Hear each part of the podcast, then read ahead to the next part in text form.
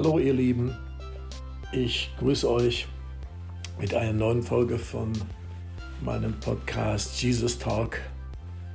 Und zwar geht es mir heute um die Vorstellung Jesu in der damaligen Zeit. Einmal durch Johannes den Täufer und zum anderen Mal durch Petrus, den Apostel Petrus, viele, viele Jahre später. Und zwar gab es ja diesen Erweckungsprediger Johannes der Täufer, der die Menschen zur Umkehr rief und äh, war nicht damit zufrieden, dass sie das nur verbal taten, sondern durch die Veränderung ihres ganzen Lebens. Und äh, eine riesige Erweckung, denn äh, das Volk war geistlich so ausgehungert, über 400 Jahre kein prophetisches Wort, kein lebendiges Wort mehr von Gott. Nur noch Regeln und Verbote und Traditionen und Feiertage und ja, Religion kann so eine Last sein, auch die christliche Religion. Jede Religion kann, ist eigentlich so eine Last, ist eine Bürde, bedrückt Menschen. Und darum geht es ja im Leben von Jesus überhaupt nicht. Ja, und äh, das Volk war dann voller Erwartung, weil sie merken, dieser Johannes der Täufer, der kommt von Gott. Der kommt von Gott und wenn der predigt, dann prickelt es ja, da liegt was in der Luft. Und so strömten sie in Scharen zu ihm. Und man sagt, dass Johannes der Täufer etwa eine Million Männer getauft hat. Also der muss auch ganz schön Kraft gehabt haben, physische Kraft. Und äh, ja, irgendwann wollten sie ihn zum Messias machen, weil sie dachten, das muss der Messias sein. Die ganzen Propheten im Alten Testament haben immer wieder vom Messias gesprochen und prophezeit und jetzt dachten sie, das ist er, das ist er. Und äh, sie waren so voller Erwartung. Das ist übrigens auch ein Zeichen für Erweckung im Leben eines Christen. Wenn man voller Erwartung ist, wenn man hungrig ist, wenn man durstig ist nach mehr von Gott. Ja, und die waren so voller Erwartung, Erwartung dass sie jetzt äh, ja, ihn zum Messias machen wollten. Und Johannes hat das gemerkt. Er lässt das gar nicht zu und dann sagt er im Kapitel 3 des Lukas-Evangeliums. Ich taufe euch mit Wasser. Taufen heißt eigentlich auch immer untertauchen. Es kommt aber einer, der ist stärker als ich. Und ich bin nicht wert, die Riemen seiner Schuhe zu lösen, seine Sandalen zu lösen.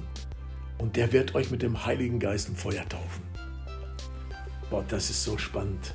Ich weiß gar nicht, ob der selbst gewusst hat, was er da äh, prophezeit. Hat er ja prophezeit. Und kurze Zeit später steht ja Jesus vor ihm und der Johannes der Täufer, der erkennt ihn im Geist. Man kann Menschen, die im Heiligen Geist leben, man kann die auch im Geist erkennen. Auch wenn man sie gar nicht vorher gesehen hat und man steht plötzlich vor ihnen. Man weiß auf einmal, wow, das ist ein Mann Gottes, das ist eine Frau Gottes. Das macht einfach Klick im Geist. Ja, da ist die gemeinsame Basis nicht das Kaffee trinken und Kuchen essen, sondern das klickt im Heiligen Geist. Aber das wäre jetzt ein anderes Thema. So, Jesus steht vor ihm und lässt sich dann von diesem Erweckungsprediger Johannes taufen zur Vergebung der Sünden. Und als er aus dem Wasser herauskam, da fiel der Heilige Geist auf Jesus. In Lukas Kapitel 3, Vers 22, da lesen wir, und der Heilige Geist kam herab auf ihn, auf Jesus, in leiblicher Gestalt, wie eine Taube und eine Stimme kam aus dem Himmel, die sagte, du bist mein geliebter Sohn, an dir habe ich wohlgefallen. Ja, das ist das, was der Vater so gerne möchte, wenn er uns mit seinem Heiligen Geist beglückt, wenn er uns mit seinem Heiligen Geist segnen möchte. Er taucht dann sofort auf. Sobald wir uns wirklich für den Heiligen Geist öffnen, taucht der Vater im Himmel auf und dann wirst du auch das hören, nicht mit deinen physischen Ohren und mit deinem, mit deinem, mit, mit deinem, ja, mit deinem Gehör, deinem physischen Gehör, sondern du wirst auf einmal in deinem Herzen etwas vernehmen. Wow, mein Vater im Himmel, der steht zu mir. Ja, der bejaht mich voll als sein Sohn, als seine Tochter, als sein Kind. Und das wird nie wieder weggehen. Ja, und dann hat Jesus halt seinen vollmächtigen Dienst angefangen. Vom ersten Moment an sehen wir auch, wie er vom Geist Gottes geführt wird, Vorher lesen wir nichts davon im Leben Jesu, aber nach der Taufe im Heiligen Geist lesen wir das. Lukas 4, Vers 1, Jesus aber voll Heiligen Geistes kehrte vom Jordan zurück und wurde vom Geist in die Wüste geführt. Und das lesen wir dann immer wieder, immer wieder, wie Jesus vom Geist geführt wird. Und dann ein paar Verse weiter, als er aus der Wüste kommt, da proklamiert Jesus die Salbung des Heiligen Geistes.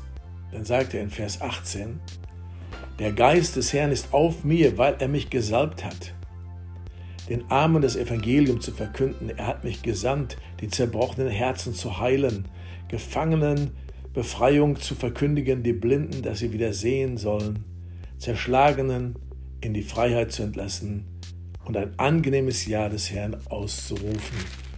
Und dann sagt er, und das ist nun vor euren Augen erfüllt. So, das ist die Salbung des Heiligen Geistes. Das empfängt man, wenn man mit dem Heiligen Geist getauft wird. Von dem Moment an lesen wir, alle Kranken, die zu ihm kamen, wurden gesund. Alle Gebundenen wurden befreit. Tote wurden wieder dem Leben zurückgegeben. Ich meine wirklich physisch Tote. Ja, und wenn er predigte, predigte er mit Vollmacht und nicht so wie die Schriftgelehrten und Pharisäer, wie die Theologen der damaligen Zeit. Das ist das Bekenntnis des Volkes Gottes, der Juden damals über Jesus.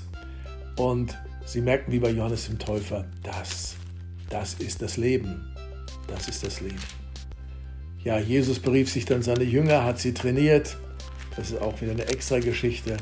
Aber irgendwann mal sagt Jesus zu seinen Jüngern, und das sagt er, das ist ja nicht eine Geschichte der Vergangenheit, die uns heute nichts mehr zu sagen hat, denn das Wort Gottes ist immer lebendig und gilt immer auch für, den, für die jeweilige Zeit, also auch für heute. Da sagt er zu seinen Jüngern, ähm, ihr werdet dieselben Dinge auch tun, die ich getan habe. Er sagt sogar davor, wahrlich, wahrlich. Und wenn Jesus das gesagt hat, wahrlich, wahrlich, dann war das mit großer Dringlichkeit. Ihr werdet dieselben Dinge auch tun, die ich getan habe. Und ihr werdet noch Größeres tun, denn ich gehe zum Vater. Ja, das hat mich so fasziniert von Jesus äh, bis in die heutige Zeit hinein. Ich immer wieder gefragt, wie hat Jesus die Kranken geheilt? Wie hat er mit dem Heiligen Geist kooperiert? Woher wusste er, was der Vater tun wollte? Denn er hat gesagt, ich tue nichts von mir aus. Ich tue alle Zeit das, was ich den Vater tun sehe. Wie hat er das gemacht? Und äh, dieses, dieses ganze Geheimnis seiner Vollmacht können wir ja entdecken in Matthäus, Markus, Lukas und Johannes. Man muss es nur unter der Leitung des Heiligen Geistes lesen dann kommt man ihm auf die Schliche, wenn ich das mal so formulieren darf. Ja, seine große Sendung war ja dann das Kreuz von Golgatha für uns, für alle Menschen dieser Welt, sein Leben zu lassen, das Lamm Gottes, das der Weltsünde trägt. Und dort hat er als letztes ausgerufen, bevor er starb, es ist vollbracht und da hat er eine vollkommene Erlösung für uns geschaffen. Und am dritten Tage hat er auch den letzten Tod überwunden. Am Kreuz Krankheit, Fluch, Sünde, Pest. Alles, alles, alles hat er dort besiegt. Aber am dritten Tage hat er den letzten Feind der Menschen besiegt, nämlich den Tod. Da stand er auf von den Toten und hat sich seinen Jüngern gezeigt als der Lebendige und hat sie dann beauftragt, den großen, gewaltigen und, und unglaublich faszinierenden Missionsbefehl äh, auszurichten bis an die Enden der Erde. Und dann ist er vor ihren Augen gen Himmel gefahren. Er hat dann auch noch zu ihnen gesagt, sie sollen nicht einfach losrennen, sondern sie sollen warten, bis die Verheißung Gottes des Vaters auf sie fällt. Darüber werde ich aber noch ein andermal sprechen. Anyway, auf alle Fälle brach dann in Jerusalem eine Erweckung aus. Und dann geschah etwas äh, Unglaubliches ein heidnischer Hauptmann Cornelius hatte übernatürliche Begegnungen mit Gott und äh, Gott sagte ihm, er soll einen Mann namens Petrus empfangen, der hätte eine lebenswichtige Botschaft. Dieser Mann namens Petrus war auf dem Dach und betete und ein Engel erschien ihm und sagte, du sollst in das Haus des Cornelius gehen und sollst ihm das äh, Evangelium verkündigen. Und er wollte nicht, er war kulturell gefangen. Er war kulturell gefangen. Er sollte etwas essen. In einer Vision sah er ein Tuch mit lauter komischen Tieren und der Geist Gottes sagte, steh auf, schlachte und iss. Und Petrus war kulturell gefangen, gefangen und er sagte, ich werde doch nichts essen, was äh, für unrein erklärt wurde im jüdischen Gesetz. So musste ihn der Heilige Geist überwinden, überwinden wirklich, äh, in diese andere Kultur auch zu gehen, nämlich in die heidnische Kultur dieses Römers. Und äh, lange Geschichte kurz gemacht, Paulus kam mit einigen Freunden in das Haus des Cornelius, der war versammelt mit seinem ganzen Haus. Und dann lesen wir, wie äh, eben Petrus Jesus dort vorstellte in Apostelgeschichte 10, Vers 38. Da heißt es dann, ihr wisst doch, wie Gott diesen Jesus von Nazareth mit dem Heiligen Geist gesalbt hat und mit Kraft. Denn er ist umhergezogen, hat Gutes getan und gesund gemacht, alle, die vom Teufel überwältigt waren, denn Gott war mit ihm. Wow, noch ein paar Worte mehr gesagt, dann fiel der Heilige Geist auf die ganze versammelte Mannschaft.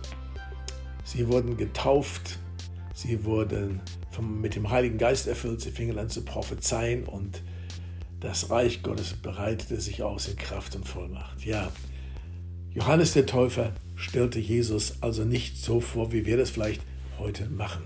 Ja, dieser Jesus, das ist der, der für unsere Sünden am Kreuz starb und der am dritten Tage von den Toten aufgestanden ist und dann gen Himmel fuhr und äh, so weiter und so weiter. Das hat Johannes der Täufer interessanterweise nicht gesagt.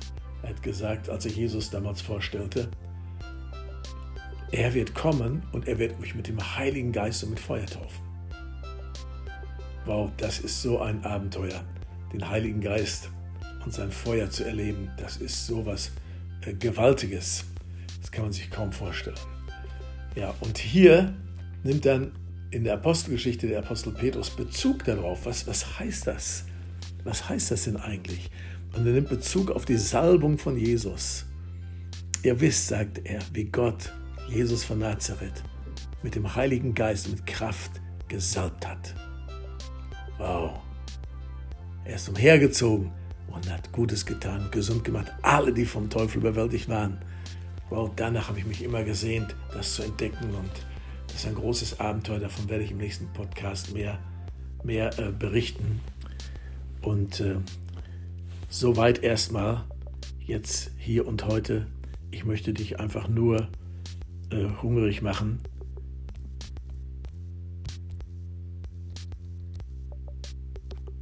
damit du, damit du wirklich hier, ähm, ja, ich musste gerade hier, mein Phone ist ausgegangen, damit du ähm, auch Hunger und Durst bekommst nach mehr vom Heiligen Geist. Herr, ich segne dich, wo auch immer du bist. Und die Bibel sagt ja, suchet. Wer mich sucht von ganzem Herzen, von dem werde ich mich finden lassen. Ich möchte dich so ermutigen. Ein Leben mit dem guten Heiligen Geist ist einfach ist das Schönste, was es gibt. Es, es schützt dich vor so vielem, aber es bevollmächtigt dich auch, die Dinge zu tun, die Jesus auch getan hat. Ja, mal so weit. Ja, sei gesegnet und da, wo immer du bist, sei ein Segen. Bis zum nächsten Mal.